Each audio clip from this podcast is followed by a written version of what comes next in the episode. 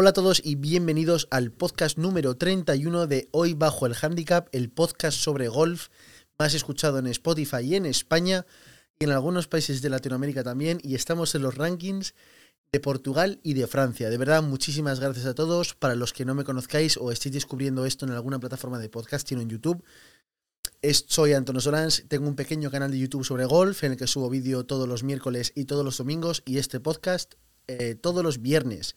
Lo puedes escuchar en las principales plataformas de podcasting, Apple Music, Spotify, Evox, no sé, la que se te ocurra, lo más probable es que el podcast esté ahí. Y también lo puedes ver en vídeo, por si te apetece verme la cara, en YouTube eh, a las dos y media de los viernes. Casi todos los días puntual, salvo condiciones médicas. Eh, la semana pasada, es un podcast semanal, la semana pasada eh, me estaba, estaba saliendo de, una super gripe que, que he pillado. Y ya estoy casi, casi recuperado. En ocasiones me duele un poco la cabeza y sigo un poquito congestionado, pero en general bastante bien. Me estaréis escuchando muchísimo mejor que la semana pasada.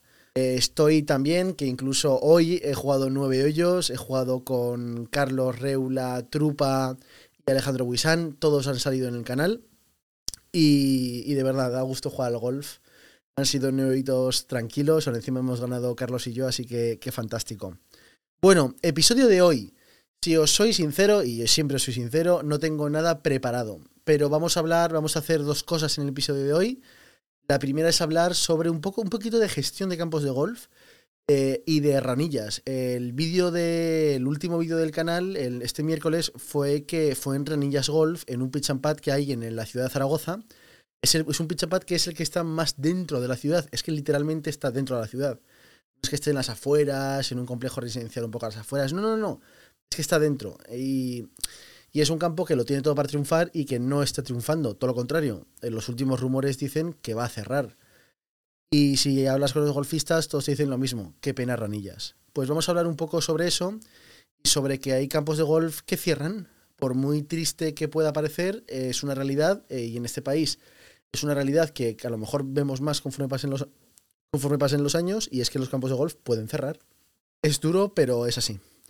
Eh, y lo segundo que vamos a hacer es, eh, como tampoco es que tengamos tenga muchos, muchos temas y están siendo semanas caóticas para mí, eh, pues estoy aquí solo, he decidido que seáis vosotros los que llevéis el rumbo de este, de, este, de este episodio, de este podcast, con vuestros comentarios en YouTube. Tengo aquí la lista de comentarios que todavía no he respondido, más recientes a más antiguos y vamos, voy a leer comentarios y vamos a charlar. A lo mejor luego solo leo dos comentarios porque me enrollo a hablar, creo que es lo que va a pasar. Pero ese, eso vamos a hablar. Bueno, el primer, la primera parte de hoy, perdón, es eh, Ranillas. Mirad, eh, Zaragoza. Para los que seáis en España conocéis Zaragoza. Y para los que no sepáis dónde es Zaragoza, está entre, entre Madrid, que está más o menos en el centro de la península, y Barcelona, que está arriba a la derecha. Entre medias, Zaragoza. Eh, creo que somos la quinta ciudad de España en, número de habitantes y, una ciudad, en una comunidad en la que se practica poco golf en general. Eh, Aragón, que es la comunidad, de Zaragoza, pues tiene unos 6.000 federados aproximadamente. Eh, son muy pocos y si ves los datos de golfistas por la estadística por mil habitantes, pues somos una comunidad poco golfista aparte de ser una comunidad poco golfista, hay pocos campos de golf y encima, caros. Porque la mayor parte de la población está en la ciudad de Zaragoza. Por lo tanto, el que juega al golf juega en la ciudad de Zaragoza. Y si uno quiere jugar un campo de 18 hoyos, tiene dos alternativas. Dos alternativas son caras. Son caras para el jugador ocasional, el que no se puede permitir o no quiere hacerse socio de un club y prefiere ser un jugador nómada que se cambie de club a club pues es, muy complicado porque es muy caro. Al final, el modelo de negocio de los clubes es eh, clubes de socios. Eso pues va un poco en contra del jugador, el jugador libre, por así decirlo. Y dentro de ese jugador libre, pues pueden aparecer, y es lo que ha pasado en, la ciudad, la figura del pitch and pad. Eh, no había pitch and pads en ese país, había muy, muy pocos, y de repente pues empezaron a aparecer. Y en 2008 aprovechando la, construcción y la Expo Zaragoza, hubo una exposición en Zaragoza, pues se hizo una gran obra. Se hizo toda la expo y se hizo un parque enorme. Y dentro, es, ese parque es tan grande que dentro del parque hay un pitch and pad, que es Ranillas Golf. Bueno, Pitch and Pad, eh, Expo, claro, se hace con todos los recursos, eh, el campo está muy bien. Es un pitch and pad largo, grande, con hoyos de 100, hay un hoyo de casi 150 metros. O si en el casi, a lo mejor son 145. Si uno pone la bandera larga, 150 metros. Y un campo de prácticas realmente espectacular, de dos plantas, pero luego resulta que la segunda planta eh, como estaba mal hecho el campo de prácticas, la segunda planta no se podía abrir al público porque si se soportaba según X, límite de peso, se podía, se podía caer. Por eso la segunda planta nunca se llegó a abrir al público de manera abierta. Luego, y entonces, pues claro, una instalación nueva, un campo de golf nuevo, es mucho más fácil de mantener que un campo de golf que ya tiene sus años. ¿Por qué? Porque cuando está todo nuevo, pues tienes de todo. Tienes toda la maquinaria necesaria. Tienes bolas en el campo de prácticas. Entonces es muy fácil y la novedad está muy bien. Pero ¿qué ocurre? Pasan los años. Pasan los años y las cosas se estropean. Hay que invertir en maquinaria. Y si la gestión ya desde el principio no está siendo buena, pues se retrasan inversiones en maquinaria, se retrasan reparaciones, uno sacrifica en cosas pequeñas y todo eso acaba sumando en lo que con el tiempo se vuelve en un desastre. Y así eso es lo que ocurre en los, en los campos de golf que cierran. Y es un desastre pues porque al final o el precio está mal puesto o la gente no va a jugar. No es el caso de Ranillas, porque la gente iba a jugar a Ranillas. ¿Qué ocurre? Pues que no es solo un campo de golf. También es un gimnasio, un spa y toda una instalación así, pues gimnasio, spa, eh, un vestuario enorme. La verdad es que el vestuario está muy bien. Y el spa también la, instalación es cojonuda. ¿Qué ocurre? Que eh, los gastos de mantenimiento de una instalación de ese tipo pues son enormes, son enormes. Y durante los últimos años, es, todo esto estamos hablando de, es, propiedad pública, es propiedad del Ayuntamiento de Zaragoza, que lo saca en una cesión privada por X años que tienes que pagar X miles de euros. ¿Qué ocurre? En los últimos, me lo estoy inventando, ¿eh? pero en los últimos 8, 15 años, 8, 12 años, en esta, esta pues ha habido mucho maltrato a la instalación, no se han hecho los mantenimientos oportunos, por lo tanto todo cumple años y todo es más caro de mantener.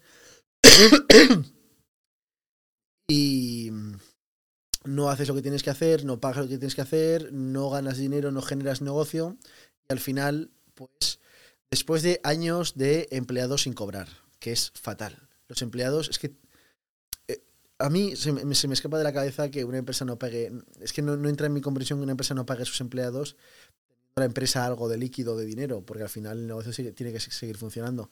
No lo sé, el, trabajador es el primero que tiene que cobrar. Pero bueno, eh, quitando esto. Em, pues, y esta es la situación. Y esta vorágine, empleados que no cobran, pues todo, todo, todo el negocio se estropea, se estropea, se estropea. Eh, dejas de invertir en maquinaria, por lo tanto dejas de poder mantener el campo de golf. Las, las bolas de los campos de práctica se acaban perdiendo. Tienes que comprar más, siempre hay que comprar más bolas. Si no compras bolas, te quedas sin bolas. Por lo tanto, el que tiene que ser eh, el negocio, tu core de negocio, que es el campo de prácticas dentro, dentro de una ciudad, lo pierdes. Por lo tanto, dejas de tener dinero. Y es una espiral súper negativa que han sido incapaces de, de romper. Estamos en la situación en la que estamos y tienes un campo de golf que está bien, que está bien, o que la base es buena, o era buena. El problema es que se ha hecho tan mal tantos años que se ha perdido. Y que pinta con un futuro, con un futuro muy, muy incierto y muy malo. Al final, lo que puede parecer mejor para la instalación es que cierre, que los que están directamente el ayuntamiento por no pagar les decida quitarle, quitarles la, la concesión, que vuelva a salir a concurso y alguna empresa profesional con ganas eh, asuma la gestión y asuma la inversión inicial que hay que hacer para poner, para poner todo eso a funcionar. Porque estamos hablando de una pasta. Yo aquí, a, la, empresa que quiera cogerlo, que yo ya le estoy haciendo un poco el trabajo, pero ahí la inversión que hay que hacer es enorme. Lo primero, no sé cuál es la situación de la deuda que puedas heredar. Los empleados o sueldos impagados que tengas que heredar, o a lo mejor eh, por la forma fiscal, ahí no hay nada. Pero pongamos que no hay nada y ya solo tienes, empieza de cero ya desde el momento uno tienes que pagar nóminas. Tienes que regar. Tienes que empezar a cuidar el campo. Para eso necesitas maquinaria. Por el estado del campo no debe haber mucha maquinaria y la que hay debe estar muy vieja. ¿Ya qué necesitas? Pues alquilar o comprar una pinchadora para los tris. Ya empiezas con los consumibles, gasolinas, arenas, pinchos. Necesitas una máquina para cortar los greens. Eh, se puede hacer en manual, son nueve greens, no son muy grandes, pues por lo menos una máquina para cortar los greens. Un vehículo de transporte que te tiene que, ayudar para moverte por el campo, para transportar la máquina de greens, la segadora de greens y para recoger bolas. Necesitas un recogedor de bolas, necesitas comprar bolas de prácticas. La máquina de bolas no sé si funciona, pero es probable que tengas que comprar una máquina de bolas. Eh, todo esto cuesta una pasta. Una pasta. Estamos hablando de que eh, una máquina de bolas nueva, pues podemos estar entre los 7, 15 mil euros, eh, que un buggy de gasolina normal podemos estar también en, los 12, 15 mil euros, que si queremos comprar bolas de prácticas, pues nos podemos gastar fácil 4, 5 mil euros en bolas de prácticas y es una cosa que vamos a tener que hacer cada 7, 8 meses. Eh, y luego ya, pues los camiones de arena, consumibles, aspersores. Cada aspersor de un campo de golf, no nos confundamos. Ahora los, que se instalan son unos aspersores así de grandes, de verdad, son enormes. Y que cada aspersor cuesta 400 euros. Y si uno se pone a sumar todo eso, pues es muchísimo, muchísimo dinero. Pero bueno, pero es lo que hay que hacer ahí para que eso, para que eso tire para adelante.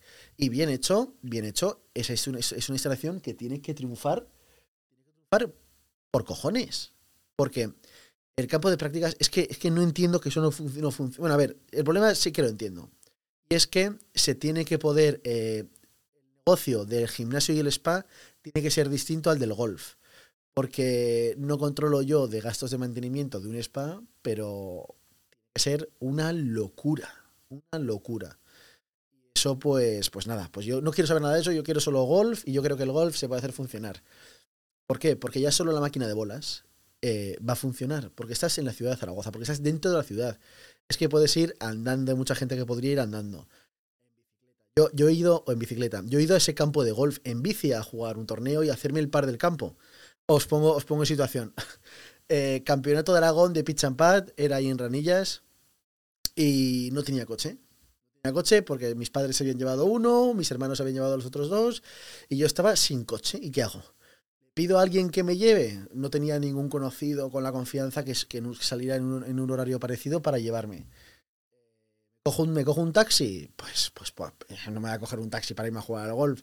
Y nada, me bolsa, bolsa de palos a los hombros y me fui en bici a jugar. En bici debo tener, nada, poco, tres kilómetros kilómetros o a lo mejor ni eso, sí, o, cuatro. Pues, bueno, estaba, muy cerca en bici y nada, y me di el paseo con la bolsa a la espalda y, me hice, ese día me hice el par del campo. Al día siguiente tuve coche y me hice tres o cuatro más. Qué pena. Es la única vez que le he hecho el par del campo a Ranillas y fue cuando me fui, cuando me fui en, bici, manda cojones también. Pero bueno, el campo de prácticas va a funcionar. Es que va a funcionar según cuelgues el cartel abierto. La gente va a ir ahí a dar bolas. Y ya para más INRI todavía, eh, tiene la instalación del Top Tracer em, hecha, que eso no sé cuánto habrá que pagar al mes, a lo mejor no para el principio, pero para más adelante se puede tener. Hay grandes hay buenos ejemplos de, gestión del Top Tracer eh, para hacerlo más rentable o animar a la gente a dar bolas. Eh, Negralejo en Madrid está haciendo concursos mensuales de reto de drive más largo, de bolas más cercanas y hay premios mensuales. Y eso al final eh, está guay porque gamifica la experiencia de dar bolas y eso pues siempre, siempre está guay y es, y es bueno. Al final, si la gente da bolas, es que es todo bueno. Mejora el golf, por lo tanto va a mejorar el mantenimiento del campo de golf porque los daños van a ser menores. Y, van, a dar, van a gastar más porque van a dar... Es todo bueno. Conforme jueguen y mejoren van a querer jugar más al golf. Eso es que es todo bueno. Y es todo bueno. Todo bueno. Aparte de que es una instalación perfecta para gente mayor que a lo mejor no quiere jugar campo grande. Es un club que podría tener unos acuerdos brutales con los, con los, con los campos grandes de Aragón, con los lagos, con la Peñaza. Que la gente de esos clubes pueda ir a jugar ahí cuando esos campos estén llenos o simplemente por cambiar. Al final, parte del golf es cambiar de, campo, de campo. No sé, en Madrid la gente está como muy acostumbrada a jugar campos distintos o en otras ciudades. En Zaragoza no. En Zaragoza el socio de los lagos juega en los lagos, el socio de la peñaza juega en la peñaza y, el, y luego pues nos vamos moviendo en algún torneo. Eso pues es una cosa que es un poco, joder, una pena que no, que no cambie. Pero eso al golfista le gusta, le gusta moverse. Bueno, a fin, a ver, ya veremos qué pasa, qué pasa con Ranillas porque desde que he publicado el vídeo, todos los mensajes, bueno, Hoy en el club de golf, cuatro personas distintas me han dicho, Antonio, qué pena lo de Ranillas, ¿eh? qué mal está, hacía mucho que no lo veía, a ver si alguien coge la gestión y lo hace bien. Pero bueno, hay que confiar, hay que confiar en que, en que no se va a dejar morir una instalación así en Zaragoza, en la ciudad de Zaragoza. Pero bueno, y a los que digáis, bueno, pues para eso puede estar la federación. Sí, sí, pero, pero el trabajo de la federación, eh, lo primero, no puede ser gastar su dinero de todos los federados en que haya un negocio privado que funcione. La federación no puede dar dinero para que la persona que tiene esa concesión siga teniendo el campo abierto. ¿Entendéis o no? Yo, yo, lo veo así. Aparte de que eh, la federación no está hecha para gestionar campos de golf y ya tienen un campo de golf, por lo tanto, otro campo de golf sería una cosa que a mí me parecería disparatado. Lo que yo haría a lo mejor sería sacar Arcosur a, a concurso público y que la federación se quede ranillas porque es mucho, a mí me parece, muchísimo mejor campo es que Arcosur. El problema es pues todo lo que rodea la instalación. Arcosur, tú vas, siempre bolas en la máquina, siempre hay una persona que te atiende, siempre bien. Vas a ranillas y a veces no hay bolas en, es que no hay bolas en la máquina, es que las están recogiendo a mano, a mano. Increíble, es increíble. Pero bueno, esto es lo que iba a decir un poco de de ranillas y ya está, me ha parecido interesante comentarlo en el podcast de hoy. Y ahora vamos a leer algún, algún comentario. Un comentario que, como vais a ver, me salen muchos, muchos temas. Eh, eh, em, a ver, Daniel Sola me comenta. Hola Antonio, buenos días. Soy Daniel desde Santa Fe, eh, capital, Argentina. les comento que en mi club es obligatorio. está hablando del handicap, está comentando el vídeo de, del handicap. En mi club es obligatorio para jugar torneos oficiales, no así para los internos. En otros clubes depende, hay que preguntar. Gracias, un abrazo. Ostras, Daniel, esto es muy interesante porque mm, lo de los torneos de golf cambia muchísimo según el país donde estés. Hay, hay campos en los que tienes torneos, eh, hay países en los que tienes torneos todos los días en los campos de golf con premios muy normales o que cada vez que sales a jugar estás participando en un torneo, en un ranking de tu club. Eh, aquí en España, por ejemplo, se hace mucho lo del torneo de fin de semana. Tú te apuntas, pam, y tienes pues un día de competición, una vuelta de 18 hoyos, estable for casi siempre, juegas y tienes unos premios. Eh, casi siempre pues hay un patrocinador del torneo. Pero eso cambia según la, según la zona. Eh, tienes... Es distinto, pero lo que sí que es obligatorio siempre en España para participar en un torneo es tener handicap y estar federado. Este, vemos que en Argentina no es necesario. La verdad es que torneo, claro, Claro, ¿cómo haces un torneo? ¿Cómo haces un torneo sin gente, con gente que no tenga handicap? No sé cómo lo harán en Argentina, pero supongo que se asignará un handicap máximo a esas personas. Y según ganen, bueno, la verdad es que no, sé, no sé cómo lo harán. Ahí, Daniel, podrías, podrías comentarnos más. Hay un comentario que dice que podrían cambiar los tis de salida en Ranillas, en el vídeo de Ranillas, eh, JGP pone, podrían cambiar los tis, los de salida.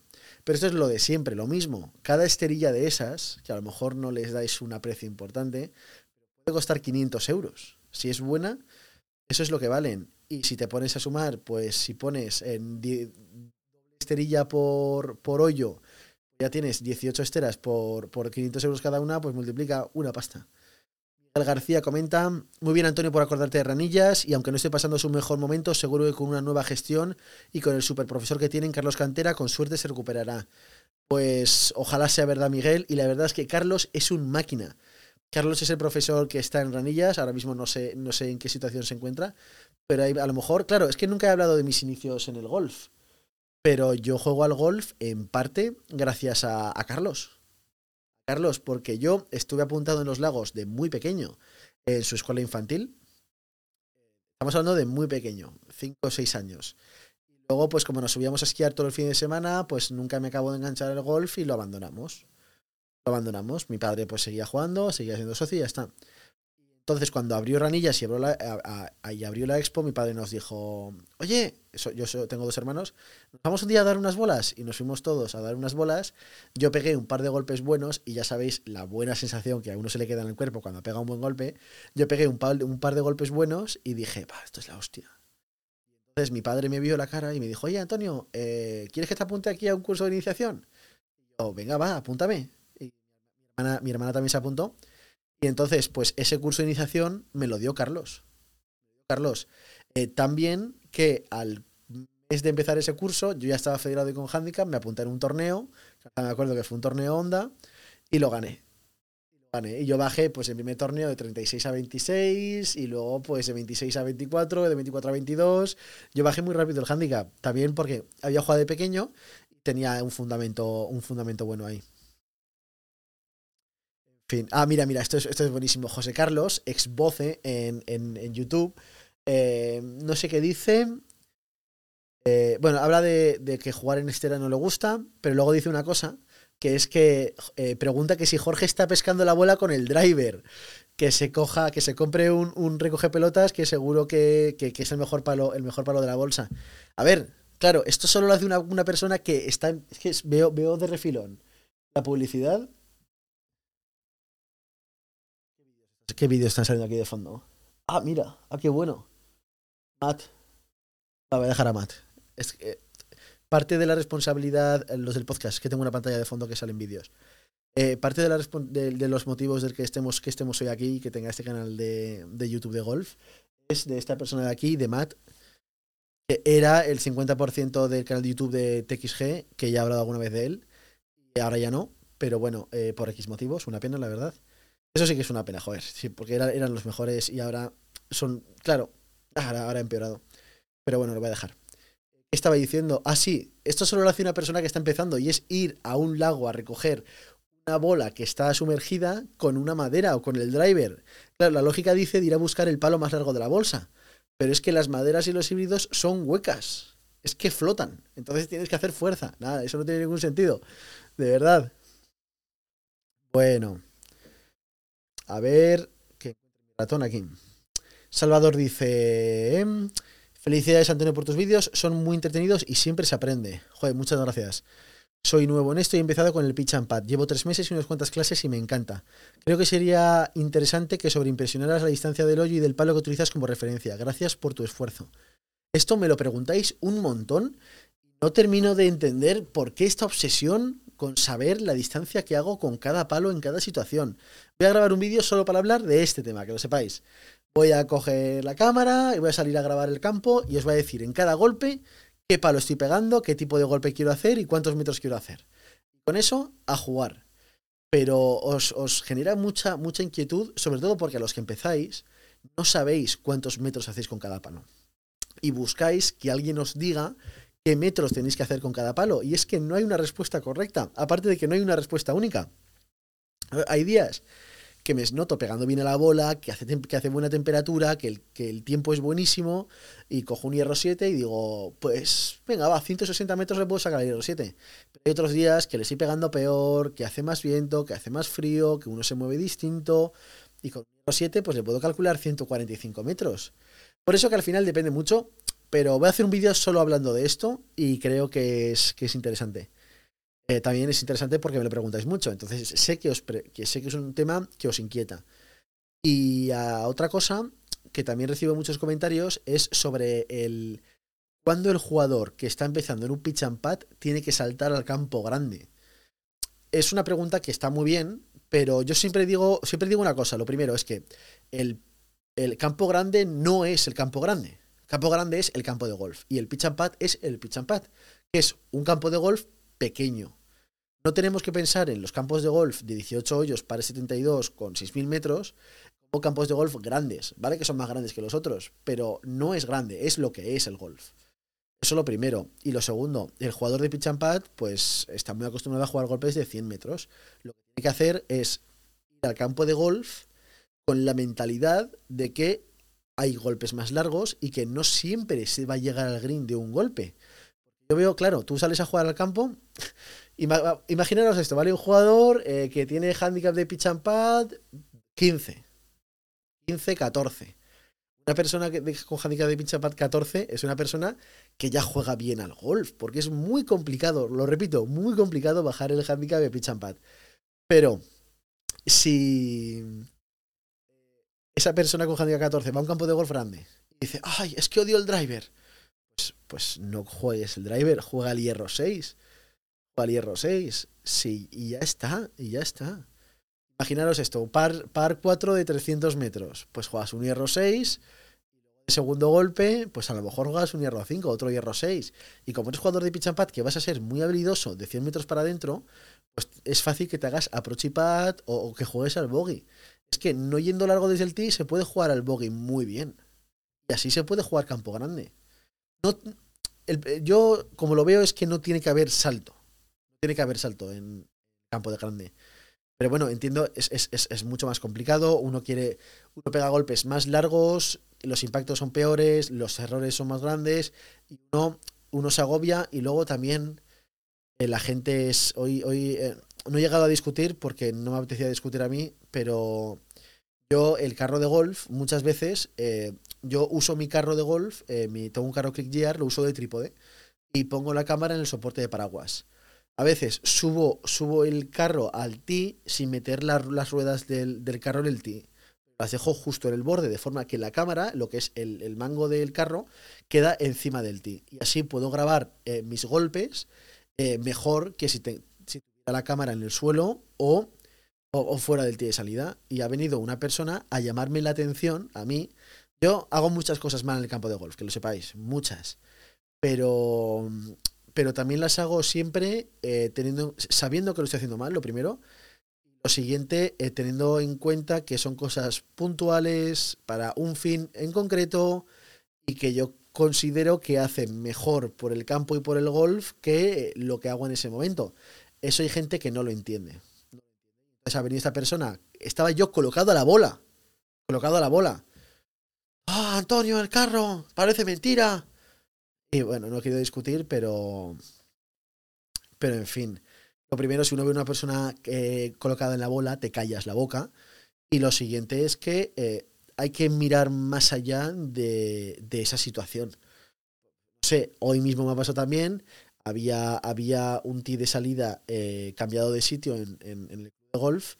Y había dos personas que eran visitantes que se les veía que habían jugado muy poco en campo grande y que venían del pitch and y, que, tal cual, delante de tres jardineros y delante mío, pues han pasado los dos, el matrimonio, por encima del carro, por encima del tico en el carro. Y en vez de ir gritando, ¿qué es lo que hace la gente? Gente que a, las personas que hacen malas cosas les van gritando. En vez de eso, me acerco, hola, buenos días, perdonen, pero es normativa de cortesía en el golf no pasar por encima de los de salida con los carros. Y los otros, ay, perdona, no lo sabía, de verdad, lo siento mucho, y ya está. Pero a, la gente que no sabe, no hay que echarle la bronca por no saber, hay que enseñarle. Y la gente normalmente quiere aprender. Y solo hay que decírselo y ya está. Pero bueno. En fin. A ver, pam pam, pues muchos mensajes de que es una pena, de que es una pena lo de ranillas. Mira, esto es interesante, eh, pero a ver, es que claro, es que en el vídeo hablamos, ah mira, este es el mensaje que quería leer. Fede Pérez dice, los campos de pad tienen una longitud total de 1000 metros como mínimo y 1600 como máximo. La longitud mínima de un hoyo es de 40 metros y la máxima de 120. Siempre medidos desde el tee de salida hasta el centro de green. Ello, no obstante, la ACPP, la asociación, no tengo ni idea, acepta las, distancias consensuadas por los países miembros de la EPA en el caso de competiciones internacionales. Hoyos entre 40 y 90 metros eh, con longitud total no superior a 1200 metros. Esto, esto que dice Fede es, es, muy curioso porque el pitch and pad está regulado de formas muy distintas en muchos países. Hay países en los que es golf, hay países en los que es golf, en los que no es golf. Pero y en España ocurre también. En España tienes el pitch and pad de la Federación Española de Golf, tienes el pitch and pad de la Federación Catalana de Pitch and Pad, que no es golf, tienen incluso una licencia distinta, una, licencia aparte. y los requisitos para los campos, eh, para los pitch and pads en Cataluña, son distintos a los de pitch and pad en el resto de España. Y como bien dice Fede, los en las competiciones internacionales estas, estos baremos también pueden cambiar. No sé, es, muy, es muy curioso. Hay varias, varias personas que dicen lo de, ah, son máximo 120 metros. Bueno, son máximo 120 metros menos te vas a competiciones internacionales. También hay varios, varios mensajes sobre, el, sobre el, precio, de ranillas. Lo de poner precio a los greenfish en los campos de golf, que sepáis que es una cosa hiper complicada. Pero dice Tony, 25 pavos por jugar en el pitch and pad donde soy socio, 18 hoyos, cuesta 20 euros. Y te aseguro que en comparación con este es Augusta. Pues 20 euros por jugar un campo de 18 hoyos pitch and pad, pues es un precio muy bueno. Muy bueno. Probablemente podría ser un poco más caro, pero a lo mejor está en una zona con saturación de campos de golf y por eso se ven obligados a bajar un poco el precio. Chema dice, es caro, por aquí andan en 16 euros, eh, los dos con más afluencia. Pero bueno, esto del precio de los campos de golf y es una cosa que es muy, muy, muy complicada. Y al final es tanto de oferta y demanda. En golf siempre tienes los, el, el, top, ¿sabes? Los campos mejores, eh, los campos de prestigio que tienen precios eh, muy altos, muy altos. ¿Qué ocurre? Que hay muchos campos de golf que esos precios tan altos que tienen, los tienen así porque no quieren que la gente compre ese green fee. Yo, eh, no sé, se me ocurre Es que no quiero decir tampoco muchos campos de golf. No quiero decir nombres porque luego se, la gente se, ofende mucho. Pero hay campos de golf que tienen green fees, por ejemplo, poner un ejemplo, 120 euros de green fee. No, no es porque ese campo de golf quiere que la gente compre, vayan a jugar y paguen ese green fee. Lo tienen porque no quieren visitantes y quieren que la gente se haga socia y que paguen su green fee de socio de 8 o 6 euros. Pero eso es, ese, es un ejemplo, ¿sabes? El campo de golf eh, top, eh, top de socios, que tienen un green fee disuasorio, tienen un green fee para que la gente se haga socia. Este es, por ejemplo, el caso, eh, el caso, el Golf Los Lagos en Zaragoza, el campo que más veis en el canal, que es el campo en el que yo soy socio. pues cuesta jugarlo, si no recuerdo mal, no me sé los precios, 85 euros en fin de semana. Eh, yo lo pondría más caro, porque no, el objetivo del club no es que la gente venga a jugar una vez, es que la gente se haga socia y venga a jugar muchas veces. Por ese, en ese sentido, ¿qué más te da poner el significado? Si, hola, eh, si tu objetivo no es venderlo, pues puedes poner significado, pues ya está. Luego tienes el campo turístico. Tienes el campo turístico que ahí sí que es oferta y demanda pura. Si los turistas te pueden pagar esto porque tu campo está cerca de uno que albergó la Solheim hace 15 años o la Ryder, pues entonces le subes el precio, si no lo bajas. Luego nos entramos en, el, en los campos de golf de un nivel más medio, más competitivo, que no destacan o que, les cuesta. Ahí hay una, una vorágine de campos de golf que muchos entran en batallas de precios enormes. Y la batalla de precios en el golf eh, es, es jodida, es jodida. Cuando veis, eh, en, España hay ejemplos de ciudades en las que los dos, tres campos de golf que tienen se han congregado en la misma institución o, forma fiscal eh, o en el mismo, en el mismo grupo eh, para, aprovechar economías de escala y para, sobre todo, controlar esa guerra de precios. Cuando en golf se entra en la batalla de precios, mal asunto, mal asunto para todos. Porque el campo de golf es una cosa tan cara de mantener. No os hacéis una idea, pero es súper caro de mantener un campo de golf. Y si lo quieres tener bien es todavía más caro. Que en cuanto entras en una batalla de precios, eh, el precio baja, baja, baja, baja, baja, baja, baja, baja. Y te encuentras con que tienes el campo, que tienes que, que en tu campo se está jugando menos por menos. Y que eso solo lleva a que el campo esté peor mantenido, y por lo tanto que vaya todavía menos gente y se entra en unos, unas espirales malísimas que en algunas ocasiones terminan con los campos cerrados o un cambio brusco de propiedad. Entonces, pues esa propiedad coge el campo y dice, va, va, le metemos pasta y a ver si chuta para adelante. O campos de golf con situaciones económicas muy complejas que son los propios socios los que rescatan al campo de golf. Eso, eso ha ocurrido, ha ocurrido muchas veces y acaban siendo modelos que funcionan, que funcionan muy bien. Pero, venga, va, voy a poner un único ejemplo, un único ejemplo aquí en, en Aragón. Es un campo de golf en, Huesca. El campo de golf que está más cerca de la ciudad de Huesca es Golf de Guara, que es un campo precioso, de nueve hoyos, eh, par 36 que está muy bien. El campo es un campito, es un campito pequeño, amable, simpático, divertido de jugar que, y que tiene un green fee, pues a lo mejor me lo estoy inventando y no es correcto, pero de 25 euros, 35 euros, con correspondencia a 25 y sin correspondencia a 40, no lo sé, pero tiene un green fee que yo calificaría de medio bajo.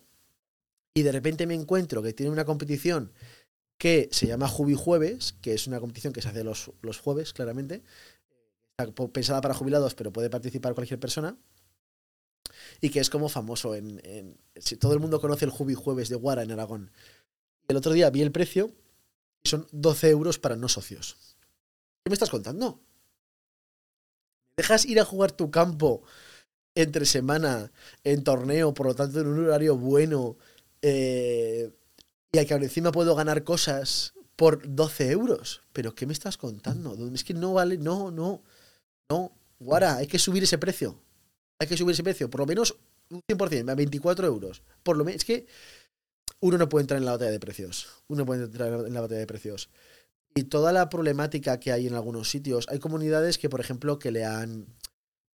Comunidades, otro tema muy interesante es el de los clubes sin campo. Los clubes sin campo son eh, jugadores que se juntan, se organizan como club y ya está, es un club deportivo. Como todos los clubes de golf son clubes deportivos, pues esto es un, es un club deportivo sin campo. ¿Qué ocurre? Esta gente al final va a volumen. Te dicen, hacemos un torneo que te llevo 100 personas lo que hacen es, como te llevan mucha gente, pues te quieren rebajar el precio. Te, presionan mucho para bajarte el precio. En, Aragón hay, una, hay, un club sin campo grande, que es el 5 y 3, que tienen 700 socios, 800, 900, no tengo ni idea. Pero, pero bueno, y organizan torneos. Pero hay una cosa que, es, que es curiosa y es que casi todos los socios del 5 y 3 ya son socios de otros campos de golf. No es una cosa o la otra, siempre es algo complementario. Eh, y es así porque los clubes de golf piden que, que pueda ser de otra manera. Pero claro, estas, estos clubes en campo eh, muchas veces desequilibran la balanza, la balanza de precios. Porque es, eh, yo voy a este campo y te digo, oye, quiero organizar un torneo aquí, ¿qué precio me haces? Pues para cada participante, 35 euros. Y pues es que este campo de acá al lado me lo hace por 25 euros. Entonces, pues venga, va, te lo hago a 25. No, es que eso, eso, eso, no se puede hacer. No se puede hacer. Es malo para el golf. Malísimo para el golf. Y hay otras zonas de España en las que los clubes sin campo directamente están mal vistos. Eh, los clubes de golf no quieren saber nada de los clubes sin campo. Y hay otras zonas en las que es una cosa que está empezando. Pero no sé, siempre es curioso de ver, ver, ver cómo evoluciona. Y, siempre digo que el jugador de golf tiene que ser una persona que esté dispuesto a, a moverse, a mejorar y sobre todo hay que no, no, no, no quiero, no, no es colaborar con los campos, pero es saber cuánto cuesta. El problema de la gente es que no sabe cuánto cuesta mantener un campo de golf. Pero cuando vas a un campo por ahí y, pagas 80 euros por jugar, 120 euros por jugar, 40 euros por jugar, pues tienen que saber que hay es muy competitivo el mercado del golf. Si eso es el precio que tienen, es porque eso es lo que vale. Y te pueden decir, joder, pero es que he pagado 80 euros y el campo está fatal mantenido es que a lo mejor estás jugando el campo en una, en una época del año en la que el campo está mal y vas eh, cuatro meses después y tienes el campo espectacular, pero el precio es el mismo todo el año. Ojo, es que he jugado el campo pinchado y como lo he jugado pinchado, que me hagan, que me hagan un precio más bajo. perdona, no, no, el campo está pinchado. Si quieres jugarlo, bien, y si no, no lo juegues. Pues no tienen que tener ese detalle. No lo sé, yo, yo, yo, lo veo, yo lo veo así. Yo lo veo así. No sé, a lo mejor otras personas lo ven, lo ven distinto. Pero uno no puede, lo que uno no puede pretender es no ser socio de ningún campo y pagar 15 euros cada vez que sales a jugar el campo que te dé la gana. Eso es imposible, pero sobre todo porque es imposible mantener un campo de golf a, esos, a esos precios. Pero bueno, de verdad, qué caro es un campo de golf. Es que la gente no es consciente de lo difícil lo primero lo difícil, de los conocimientos que hay que tener y luego de, de lo complicado, de lo complicado. La gestión de personal, otra cosa que es súper complicada, el material, y, luego que es un material que trabaja muchas horas, que es muy de precisión, muy de precisión. cortar un green, cortar un green. Eh, yo, yo en los lagos a veces me dice la gente, ay Antonio, eh, ¿por qué no segamos los greens más bajos? Yo no, sé a qué altura se están cortando los greens en los lagos, ¿eh? no, no me sé el número, es, número exacto, pero 3 milímetros. A ver, a ver, por favor, que no podemos cortarlo más bajo, que es que los greens se cortan a esta altura. No, pero es que se ven muy largos. No, no se ven muy largos. Lo que pasa es que a lo mejor hace dos días que o, hoy nos han cortado, estás jugando a última hora y con el sol bajo, pues es verdad que el césped crece durante el día. Pero encima, no, siempre cortarlo más bajos eh, supone que el green esté más rápido. Pero. Pero bueno, en fin. ¿Lo veis? Al final he leído pocos comentarios. Voy a leer un comentario más y termino el podcast que está quedando muy largo, la verdad. a ver. Voy a bajar bastantes comentarios para ir a un vídeo antiguo. Venga, a ver, aquí. Eh, voy a leer este mensaje. Ah, mira, mira, a ver, parece interesante. Un mensaje de una persona que se, llama, se apellida, se llama o se hace llamar Fons. Eh, hola Antonio, felicidades por tu canal, lo estás haciendo genial, muchísimas gracias, de verdad. Eh, te propongo que hagas un vídeo o comentes sobre el campo rústico de Pozuelo. Es una iniciativa por parte de un grupo de jubilados en Madrid que están haciendo muy buena labor. Ah, pues qué guay. Eh, no sé de qué va lo del campo de Pozuelo, pero, pero yo siempre he encantado de conocer un campo de golf eso siempre está guay. Y seguro que es un campo que es divertido de jugar. Eh, Rodolfo me dice: Hola Antonio, muchas gracias por todos los vídeos que haces. Soy Handicap 34,4, un novato y me están viniendo de lujo. Gracias. Eh, Rodolfo, de verdad, gracias a ti y bienvenido, y bienvenido a este deporte.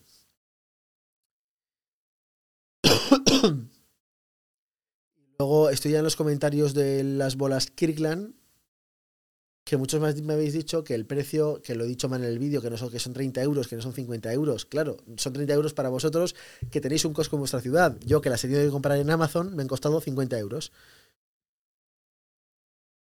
Pero bueno, a ver, venga, va, un mensaje más, a ver si encuentro, a ver si encuentro algún mensaje que me parezca que me parezca interesante. Pum pum pum pum.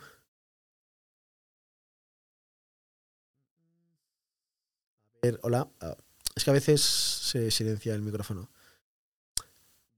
hay muchos mensajes, pero ninguno que yo creo que tenga un, A ver, bueno, voy a acabar con un mensaje de Javi. De Javi. Eh, Javi es el suscriptor que vino a jugar a Zaragoza y luego fuimos nosotros a jugar a su campo en Madrid. Dice sobre el hoyo 1 de Jorge Porta. Ya os digo yo que el hoyo en 1 fue una pasada. En la base los greens son a veces muy cabrones porque dejas bolas dentro y se te sale. Cuando Jorge la pegó, yo me fijé que me iba rodando y de repente desapareció. Fue bestial. La verdad es que fue, fue impresionante. Pero bueno. Oye, ha quedado un podcast, eh, no sé, a lo mejor incluso, no sé, ha quedado un podcast un poco sobre campos de golf pero es un poco lo que vivo yo día, día a día y doy, y doy mi opinión.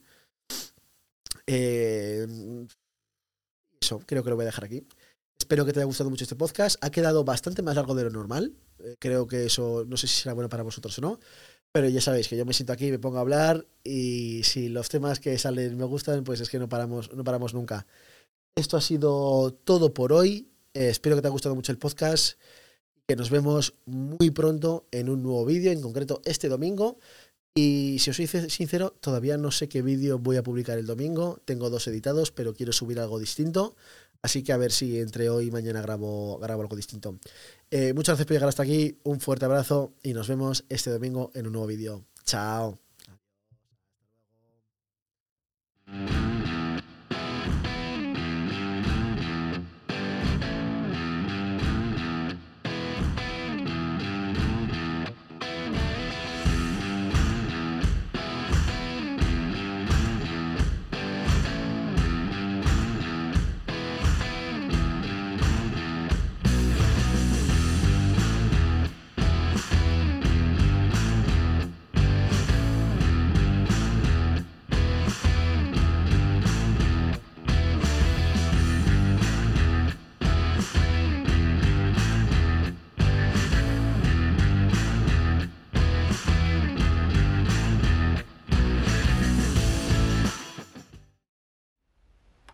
Adiós.